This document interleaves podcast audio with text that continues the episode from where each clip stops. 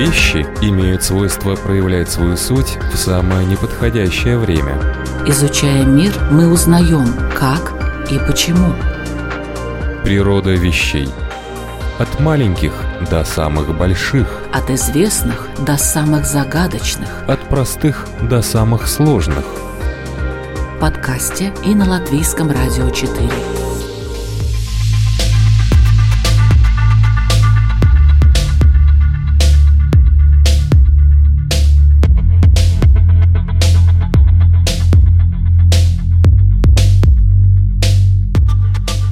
Приветствую вас, дорогие мои любители, узнавать новое об уже известном. В эфире программа «Природа вещей» у микрофона Людмила Вавинска. Если я раньше иногда в выпусках говорила о том, что тема нашему слушателю известна или немного известна, то относительно этой сегодняшней можно уверенно сказать, что с ней знакомы все, причем на личном опыте. Хотя опыт бывает успешным и не очень, его наличие уже сразу ставит наших слушателей на ступеньку выше, а некоторые могут почувствовать себя даже экспертами. Но не спешите с выводами. Сегодня тему «Любовь и секс», а именно они будут в центре внимания данного выпуска «Природы вещей», будем обсуждать с нейробиологом, аспирантом Нью-Йоркского университета Владимиром Алиповым. А это значит, что здесь будет не рассказ о том, как строить отношения с противоположным полом, а подробности нейрофизиологических процессов, которые сопровождают и любовь, и секс. Кстати, а это не одно и то же – вот и на этот вопрос надеюсь я сегодня получить ответ у нашего гостя. Добрый день, уважаемый Владимир. Здравствуйте, Людмила.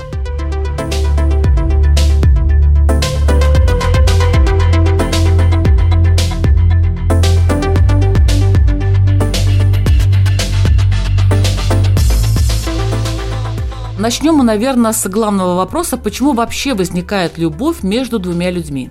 Это большой сложный вопрос, потому что для начала стоит ответить на вопрос, зачем вообще живые организмы занимаются половым размножением.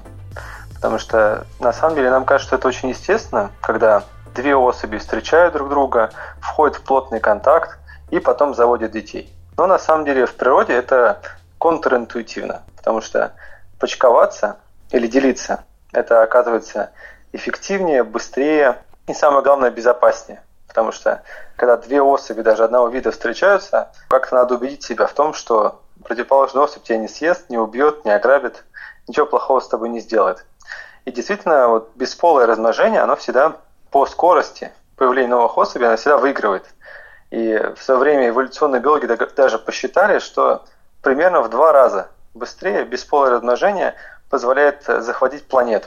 То есть, например, если бы мы не мешали бактериям размножаться, то они бы за сутки покрыли всю планету слоем бактерий примерно в несколько километров. Так почему же вот э, мы занимаемся именно половым размножением, хотя оно такое неэффективно? А, видимо, ответ в том, что это нужно для того, чтобы меняться. То есть это нужно для того, чтобы наши дети были не похожи на нас самих. То есть весь смысл в том, чтобы прийти, найти другую особь и перетасовать наши гены. И вот когда мы это сделаем, тогда наши дети будут хоть немножко и похожи на нас, но все-таки отличаться. И тогда в этом быстро меняющемся мире они могут выжить. У них есть возможность стать лучше. И мы это и видим. То есть каждое поколение в чем-то лучше, чем предыдущее. И, наверное, тоже может быть не совсем понятно и тоже контринтуитивно, зачем вообще размножаться. Тоже хороший вопрос. На самом деле ответ на него достаточно простой. Кто-то может сказать, что это нужно, что это правильно – с биологической точки зрения, с эволюционной. Ну, не совсем понятно, что значит хорошо, что значит плохо. Но на самом деле с того момента, как вообще появились первые живые организмы, было простое правило, что следующее поколение оказывается тот, кто оставляет больше потомков.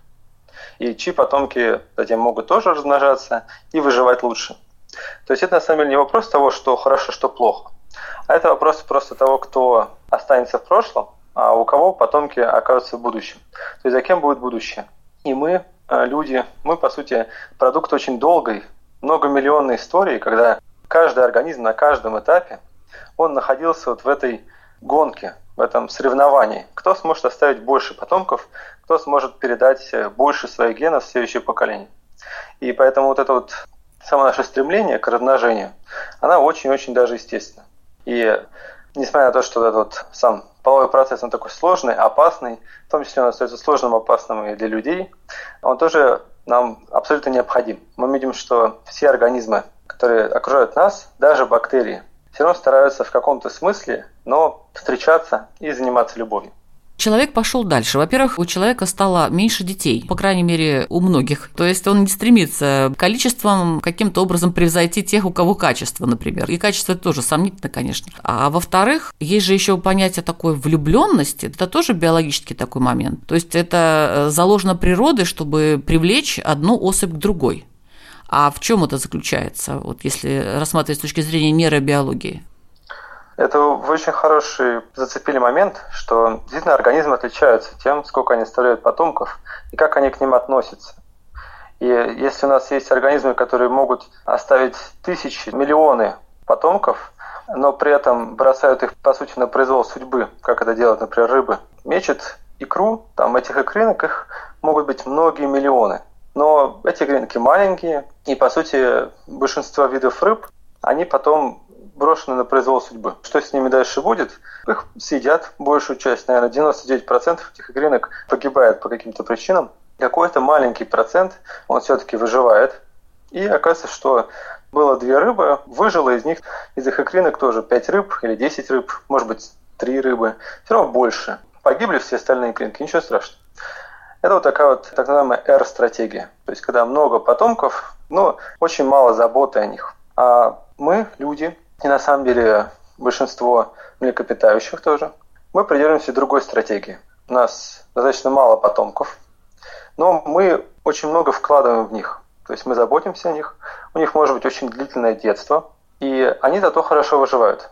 И мы видим это, например, у людей, мы видим это у других приматов, мы видим это у слонов, у многих птиц. Это другая стратегия, но у нее есть некоторые минусы. Сама по себе эта стратегия требует того, что у родителей должно быть какое-то особое отношение к своему потомству. И вот это вот особое отношение, это по сути и есть то, что очень сильно отличает нас от тех же самых рыб. Возможно, что именно влюбленность, она и появилась в первую очередь не для того, чтобы организм занимались половым размножением, а для того, чтобы они могли потом заботиться о своем потомстве.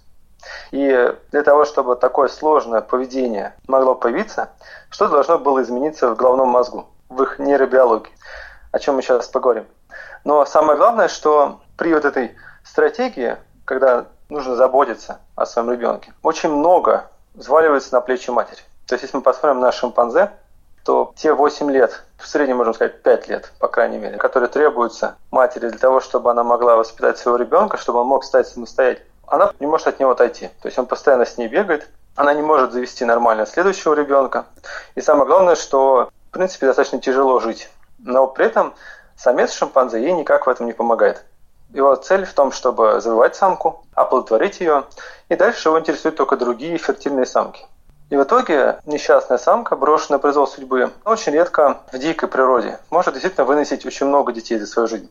Поэтому мы видим, что даже до того, как появился человек, развилась такая мощная цивилизация, наши кузены, шимпанзе, орангутаны, их численность стала сокращаться. То есть они приверженность этой сложной К-стратегии, которая требует того, чтобы вкладывать много ресурсов в своих детей, она привела к тому, что женщины не справлялись. Самки не справлялись с этими обязанностями, потому что это было слишком тяжело в одиночку воспитывать детей. И мы видим, что будучи придерживаясь такой рискованной стратегии размножения, она привела их на грань вымирания. Но параллельно с этим развивалась наша линия, которая началась от первых хомо, а до этого были австралопитеки. И вот у этих австралопитеков у них что-то произошло в их поведении, в их стратегии размножения, что привело к тому, что, несмотря на то, что действительно у нас тоже мало потомков, и мы на них очень заботимся, мы можем воспитывать их гораздо больше. И женщины могут беременеть гораздо чаще, чем у шимпанзе. А что же произошло? Это то, что самец тоже решил вкладываться в потомство, тоже решил о нем заботиться то, чего мы не видим у шимпанзе. А что требуется от самца, чтобы он действительно вкладывался в своих детей? Первое, от него требуется, чтобы он тоже любил своих детей. А второе, это требуется, чтобы между самцом и самкой действительно образовывались очень прочные вузы. Это как раз о любви. Да, это как раз о любви. Секс, он есть и у шимпанзе. Секс есть он и у орангутанов. Секс есть и у рыб. Но любви нету ни у орангутанов, ни у шимпанзе, ни у рыбы. Там есть какая-то влюбленность на период размножения, а потом оно пропадает, и нет этого вклада. А вот любовь, которая появилась в эволюционной линии Homo и у австралопитеков, именно она позволила нам, придерживаясь такой сложной стратегии размножения, имея мало потомков и большую заботу о них, в итоге остаться на плаву. И видим, что та самая любовь позволяет нам воспитывать своих детей, им вырастать. Именно поэтому, может быть, наш род не вымер. И несмотря на большой головной мозг, он требует такого сложного развития, мы смогли достичь вот тех самых успехов цивилизации, которые наши кузены достичь не смогли. Поэтому, мне кажется, это очень важно. Природа вещей. От малых до самых больших, от известных до самых загадочных, от простых до самых сложных. В подкасте и на Латвийском радио 4.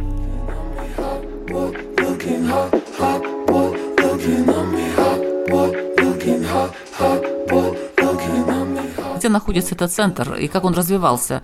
Разные нейробиологи, которые этим занимаются, они пытались локализовать центр любви, где это находится. И для простоты, поскольку на человеке это делать достаточно сложно, решили обратить внимание на два вида полевок. Там очень интересные есть два родственных вида, один из которых моногамен, то есть самец полевки, когда встречает свою самку, и когда они вступают в момент полового размножения, они потом остаются вместе на всю жизнь. И соседний вид, в котором, в принципе, работает обычная история. После оплодотворения самки самец уходит, ищет себе новую самку. То, что мы очень часто видим у грызунов. И в чем разница между мозгами вот одного вида полевок и другого? И оказалось, что первое, что они обнаружили, это то, что у самцов одного вида у них больше рецепторов вазопрессина. И вообще у них выше активность этой системы, этого гормона вазопрессин. Вазопрессин, он еще называется антидиуретический гормон. Это вещество, которое выделяется в гипоталамусе, выделяется потом в заднюю долю гипофиза, и, в принципе, у него физиологический эффект – это воздействие на тонус сосудов, оттуда и название, и на то, что он задерживает воду в почках. Но при этом воздействие на головной мозг вызывает ряд каких-то поведенческих эффектов, которые связаны с агрессией, избеганием, стрессом. И первое заключение было такое, что ага, а вдруг вазопрессин и делает самцов такими верными, потому что у самок ничего подобного такой разницы не обнаружили.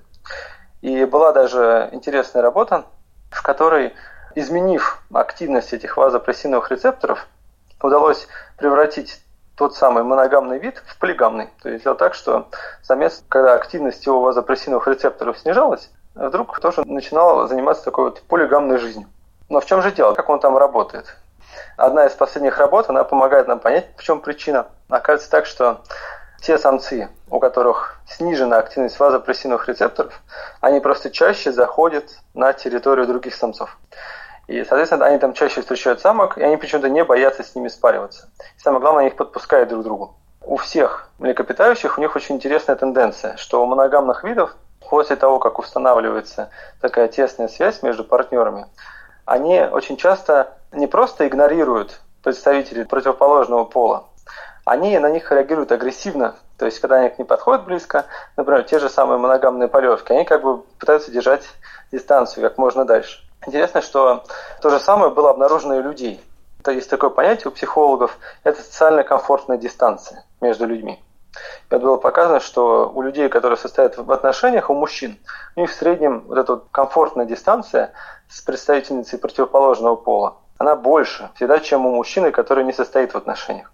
И мы видим, что вот у этих полевок моногамных, у них активная система вазопрессина, она приводила к тому, что они, во-первых, четко знали, где заканчивается их территория, и не ходили на территорию, где могут быть другие самки.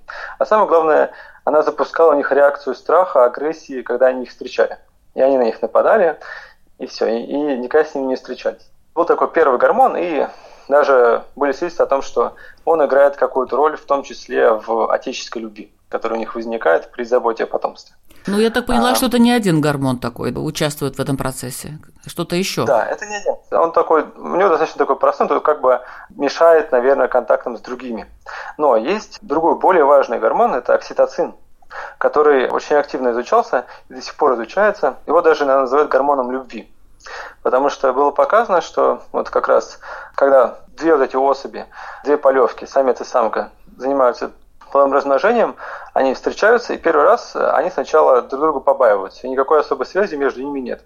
Но в результате секса у людей и у всех других млекопитающих, у них в конце, в момент оргазма, происходит выброс целого коктейля различных нейромедиаторов и вещества, которые вызывают просто эйфорию, энкефалины, там и тот же самый дофамин, и там вот это самое вещество окситоцин.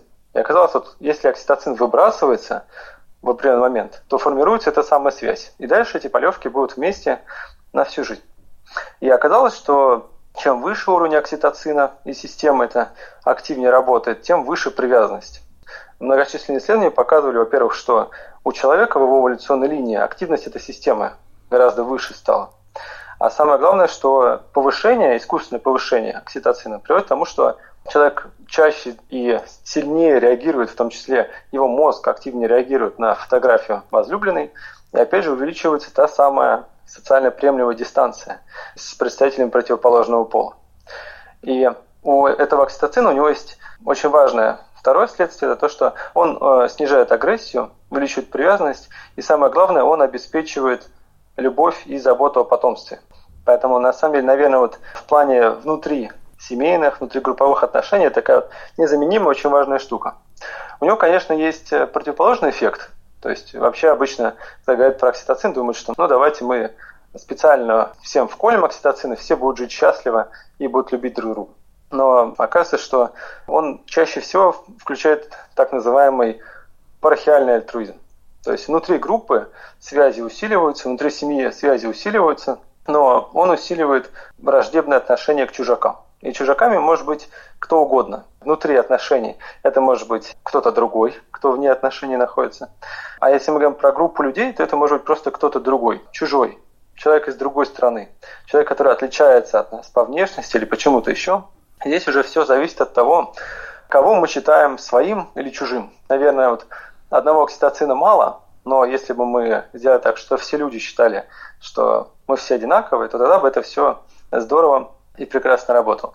То есть это очень важный гормон. Мы видим, что, наверное, вот этот сам механизм формирования связи, он очень сильно отличается и любви от того, как это происходит просто при сексе. То есть вот полевкам на самом деле разного вида, и в том числе людям, им для того, чтобы заняться любовью, достаточно совсем других механизмов. То есть это того, как выглядит человек противоположного пола или мышь противоположного пола, как он пахнет, то есть феромониальный сигнал, хотя для людей это играет меньшую роль и то, что происходит при контакте при раздражении эрогенных зон. Но как только это произошло, как только зоны включились нужные и выбросился окситоцин, у нас формируется гораздо более сложная и мощная привязанность. Но это возникает только у моногамных видов. Был такой эксперимент, в котором решили сразу заранее создать эту любовную связь у полевки какому-то самцу. То есть ей вставили электроды в префронтальную кору и в подкорковые структуры. И, соответственно, когда она видела самца, их активировали искусственно, так как будто бы туда попадает окситоцин и другие нейропептиды. И в итоге это привело к тому, что она влюбилась в него еще до того, как они занялись любовью. Это еще раз показывает, что, наверное, мы чуть больше знаем уже про то, как эта связь формируется.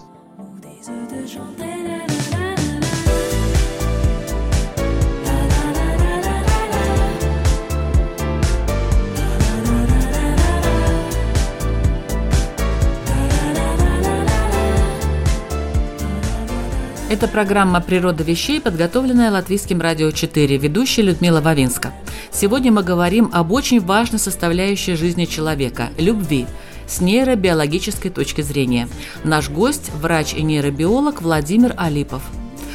Вот мы говорим все время о полевках, о полевках, а все-таки вернемся к человеку и его влюбленности, о которой вы начали уже говорить в первой части программы.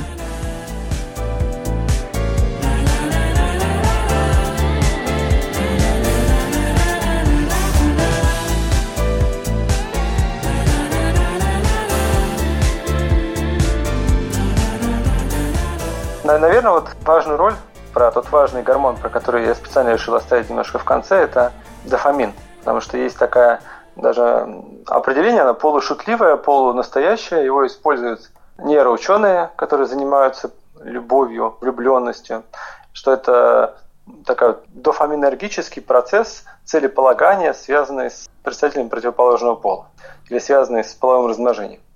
Что такое дофаминергическая эта система? Это система подкрепления. Она работает всегда, когда у нас формируется мотивация что-то сделать. И чем сильнее у нас мотивация что-то сделать, тем сильнее активность этой дофаминергической системы. То есть мы знаем, что, например, многие вещества психоактивные, наркотические, они как раз-таки действуют на эту систему дофамина, и поэтому у людей формируется зависимость. Что же там происходит, когда мы говорим про влюбленность, про любовь? Оказывается, что когда человеку, который лежит в томографе, ему показывают фотографию того, кто является объектом любви, у них возникает просто настоящий фейерверк. Именно в тех самых структурах это черная субстанция, это VTE, это такая вентральная тегментная область, покрышка, можно сказать, среднего мозга, которая как раз и вырабатывает дофамин, который потом поступает в другие отделы головного мозга. И одним из таких важных отделов, который отвечает за удовольствие, за радость, является так называемое проезжающее ядро. И кажется так, что воздействие дофамина на проезжающее ядро вызывает какое-то такое чувство эйфории, легкости. Воздействие дофамина на в целом на другие отделы системы вызывает такое, то, что называется дезингибирование, активацию. Мы становимся более подвижными, веселыми, жизнерадостными. Нам хочется много что делать. И самое главное, что нам хочется много что делать именно для вот этого человека, которого мы очень любим. То есть он у нас постоянно перед глазами.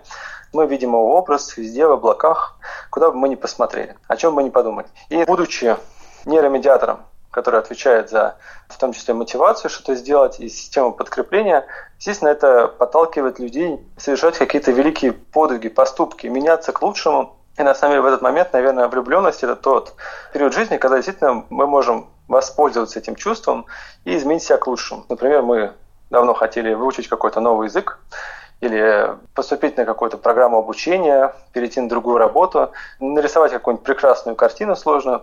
Это тот момент, когда у нас это лучше всего получится и быстрее всего. И именно поэтому, наверное, многие какие-то великие вещи, в том числе в науке, они часто совершались людьми, которые находились в состоянии влюбленности. Даже если это влюбленность и безответная.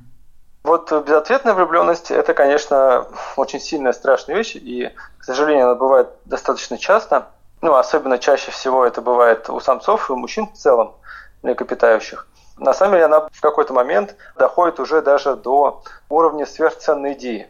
То, что в психиатрии очень часто наблюдается в том числе у людей, которые больны шизофренией, тогда, когда вся жизнь человека подчинена какой-то одной мысли, одной цели – в целом это очень похоже на то, что такое влюбленность, поэтому иногда в шутку Всемирная организация здравоохранения говорит, что влюбленность это такое острое заболевание психическое.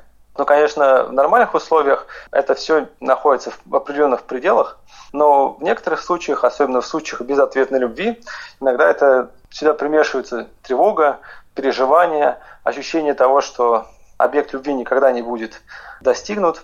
Это, конечно, приводит уже к настоящему расстройству. И тут же речь идет не про то, что человек чувствует себя прекрасно, а про то, что человек ужасно страдает. И, конечно, это страдание, оно примерно настолько же страшное и тяжелое по своим ощущениям, как и то самое ощущение подъема, которое возникает в первые минуты влюбленности, тем более, когда это взаимная любовь. Получается, что вот эти центры, которые отвечают за любовь, за влюбленность, они э, вообще-то доминируют над всем даже над э, центрами, которые удовлетворяют физиологические потребности другие, еда, сон. Э. Да, это, наверное, пересекается с такой достаточно древней концепцией ухтомского доминанты про то, что какая-то потребность, которая нам абсолютно нужна в данный момент, она подавляет активность других центров и как будто подчиняет себе работу всей нервной системы. Это может быть ситуация голода, когда мы ни о чем не думаем, кроме еды. Это может быть ситуации, которые связаны с самозащитой, самосохранением. Ну вот, э, видимо, одной из самых сильных потребностей является это вот потребность любви. И чем активнее это происходит, тем мы видим, что человек способен и рисковать, делать какие-то совершенно странные вещи. Раньше нейробиологи неправильно это может быть, как-то интерпретировали, они говорили так, что угу, у них какая-то странная активность лобной коры. А лобная кора как раз вот отвечает за рискованное поведение, за принятие решений. Ну, наверное, вот это вот ощущение влюбленности, это вот такой вот приток огромного дофамина, он приводит к тому, что лобная кора нарушает свою работу, и поэтому человек ведет себя так странно. Но потом оказалось, что на самом деле у всего этого есть такая большая цель. То есть это же делается не просто так, это делается ради любимого человека. А ради любимого человека это вполне естественно, и даже это все очень хорошо просчитано. Потому что, да, мне будет плохо, я, может быть, себе как-то наврежу, потрачу слишком много ресурсов, но это же все ради любимого, это очень важно. И особенно это, наверное, тоже важно, когда мы говорим про отношение матери к ребенку, потому что это тот самый момент, когда мать действительно все отдает, что у нее есть, и здесь мы говорим про вот это вот очень мощное, сильное проявление той самой любви, которая есть.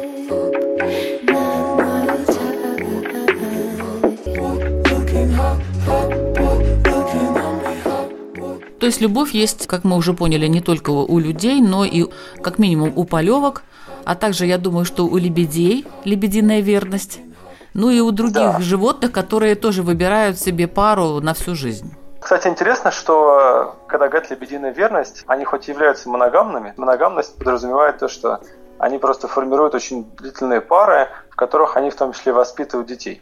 Но это не исключает то, что они не ходят налево. Потому что оказывается так, что до 25%, а может быть даже больше, детенышей у лебедей, они от каких-то других самцов. И самки ходят налево, и самцы ходят налево. Этот показатель гораздо больше, чем у человека. И у людей этот показатель находится где-то в районе 3% мы только в 3% случаев воспитываем не своих детей. И это вот как раз та самая разница, наверное, между тем, что очень сложная разница в оценке вот этой любви. Ну, на самом деле, кстати, у тех же самых полевок это 33% процент измен доходит. То есть они хоть и такие моногамные, но вот, в принципе, изменяют. Это вот самая демаркация между тем, что мы говорим, что вот есть просто пары, есть пары, в которых есть влюбленность и верность. И, наверное, вот здесь мы как раз э, приходим к тому, что у людей тоже есть какая-то особое к этому отношение, видимо, связанное с тем, что мы, в отличие от тех самых голубей, от тех самых лебедей, от тех самых полевок, мы живем в больших группах.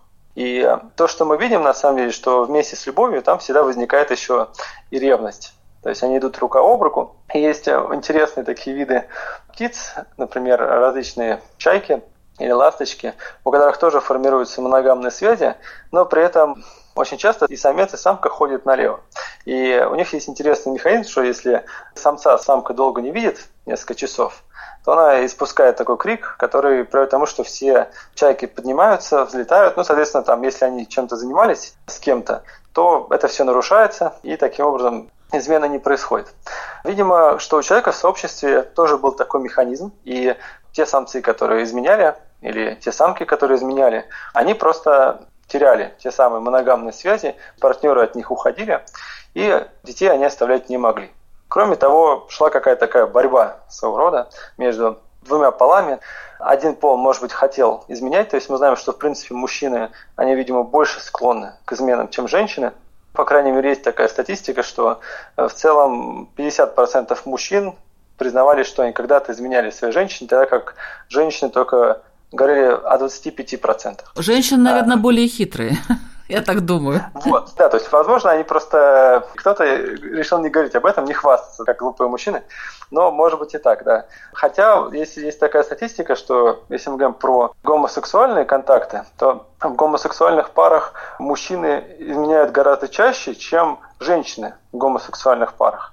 И можно сказать, что есть такой континуум, что чаще всего это делают гомосексуальные мужчины, потом гетеросексуальные пары, и только потом гомосексуальные женщины. Можно сказать так, что женщины, наверное, больше заинтересованы в том, чтобы сделать такие долгосрочные пары, долгосрочные отношения, чем мужчины. В том числе потому, что Здесь же речь идет о вкладе в потомство. То есть мужчина действительно, там у большинства видов, ему достаточно оплодотворить самку, ему не так важно, что потом с ними будет, с этими детьми. Самка справится или не справится, ничего страшного, найдем другую фертильную самку. То есть это такая вот внутренняя как бы полигамная природа. Но при этом самка, она всегда тратит очень много ресурсов. То есть сама по себе беременность – это много месяцев, много лет иногда. Затем ребенок, которого надо тоже воспитывать и она никуда от него не может деться. У людей все немножко изменилось, потому что вклад отца в потомство он стал гораздо больше, поэтому зачастую иногда в некоторых культурах, это в том числе даже приводит к тому, что не женщина выбирает мужчину, а мужчина выбирает женщину, потому что это стало очень важно. Отсюда и стремление к статусности у мужчины, много-много-много еще чего. Но, по крайней мере, для женщин очень важно для того, чтобы мужчина, которого она выберет, оставался ей верен и остался с ней как можно дольше.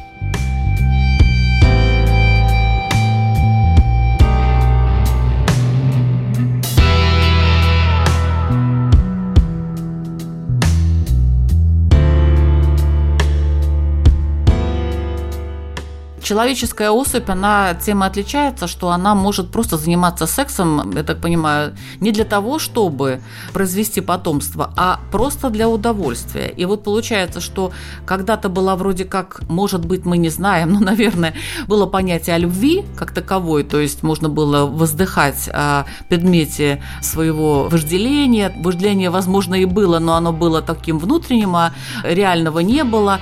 То есть была какая-то любовь, но уже начиная с 20 века, и тем более в этом 21 веке, у нас уже вообще больше разговор идет не о любви, а о сексе на нейрофизиологическом уровне. Какая разница между любовью и сексом. Вот есть она или ее нету. Люди, которые занимаются сексом, это типа для здоровья, это полезно. Я пошел там в клуб, кого-то нашел, как-то там мы переспали, забыл, как зовут. Это не повод для знакомства, как сейчас говорят, и так далее. Есть разница, и стоит ли вообще упоминать слово «любовь» в этом плане?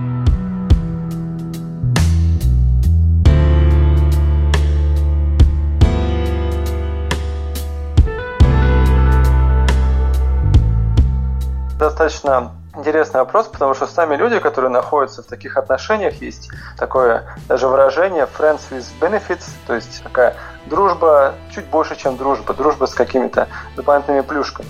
Они могут сказать действительно, что да, на самом деле у нас просто такие отношения для того, чтобы заниматься любовью, и больше ничего в них нет.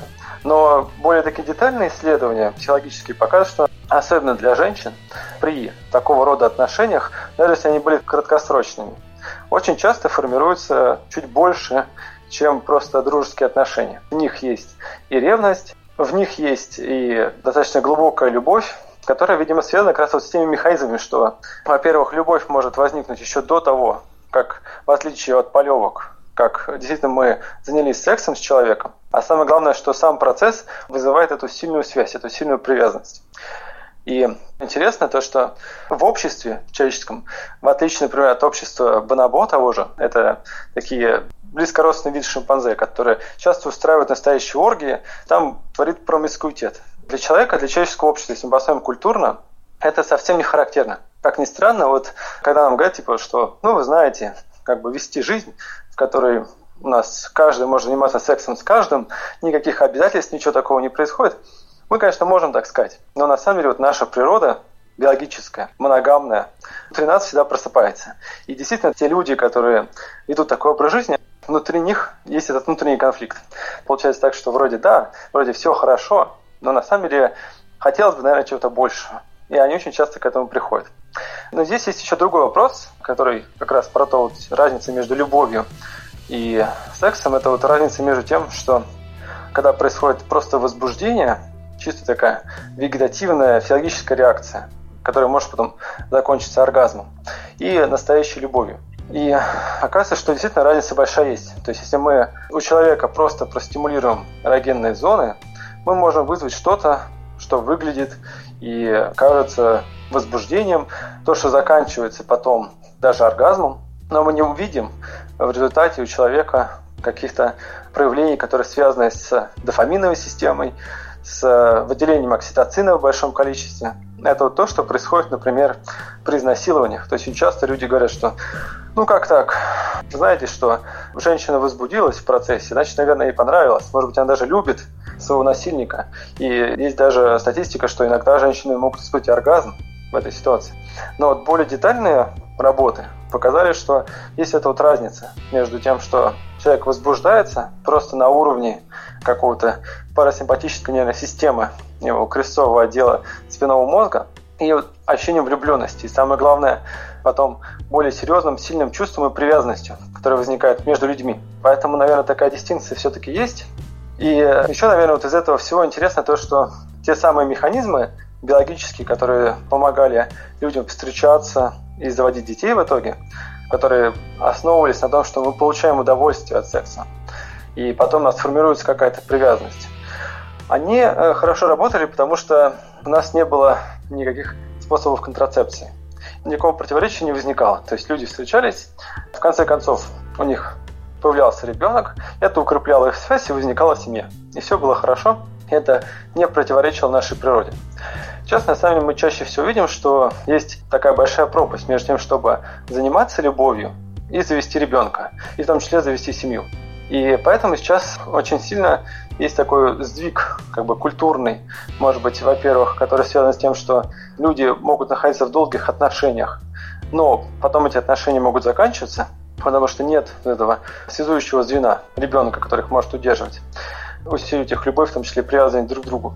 А во-вторых, это то, что в последнее время, в том числе, женщины научились справляться с детьми сами. Это тоже такая тенденция, чисто, видимо, культурная, потому что для того, чтобы что-то произошло с точки зрения генов еще рано, но такое ощущение, как будто бы некоторые мужчины, они такие чувствуют, что, ну да, в принципе, я должен какой-то вклад в потомство сделать, но ведь женщина может и сама справиться, да, она работает на какой-то работе, она может быть сама, не может, боится признаться, или действительно может одна воспитывать ребенка. И поэтому такое ощущение, что как будто в этом культурном плане то, что происходит, происходит такая смена – то есть мы двигаемся от той истории, которая появилась со времен австралопитеков и позволила нам, как виду, победить вот это проклятие К-стратегии размножения и расцвести к тому, что происходит у шимпанзе. Интересно, как это потом проявится в будущем, потому что наша культурная эволюция, она очень сильно обгоняет нашу биологическую эволюцию.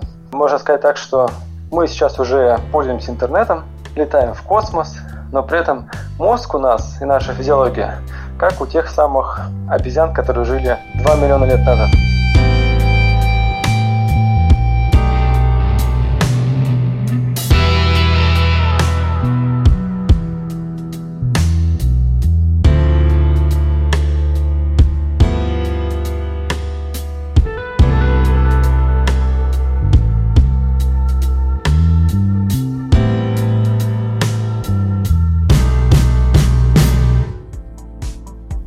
Была программа «Природа вещей», ведущая Людмила Вавинска, компьютерный монтаж Ингрида Бедела. О любви и сексе, о том, различаются ли эти понятия в нашем современном обществе и что при этом происходит, мы говорили с Владимиром Алиповым, врачом, нейробиологом, аспирантом Нью-Йоркского университета, ведущим на ютубе канала «Дисфора». Спасибо, уважаемый Владимир, за просветительскую деятельность. Думаю, теперь многие наши слушатели по-другому посмотрят на свое отношение как к сексу, так и к самому понятию «любовь». Спасибо. Я очень надеюсь, что у наших слушателей сформировалось ощущение, и, может быть, они, подумав о том, о чем мы сегодня говорили, придут к мысли о том, что любовь – это не просто так, это не просто секс, это не просто удовольствие, а это то, что действительно, возможно, сделало нас людьми. То, что появилось у австралопитеков, и то, что стало потом неотъемлемой частью вообще нашего человеческого общества. Из прошлых выпусков что еще можно послушать в природе вещей о человеке? О зрительных иллюзиях, о феномене внутренней речи, зачем она нужна, о пограничных состояниях психики, о левшах и правшах и о многом другом, а также не только о человеке, но и о космосе, истории, физических явлениях и химических элементах. Слушайте «Природу вещей» в подкасте и на страничке lr4.lv и узнавайте новое, а возможно уже известном. А следующий выпуск уже через неделю. До встречи!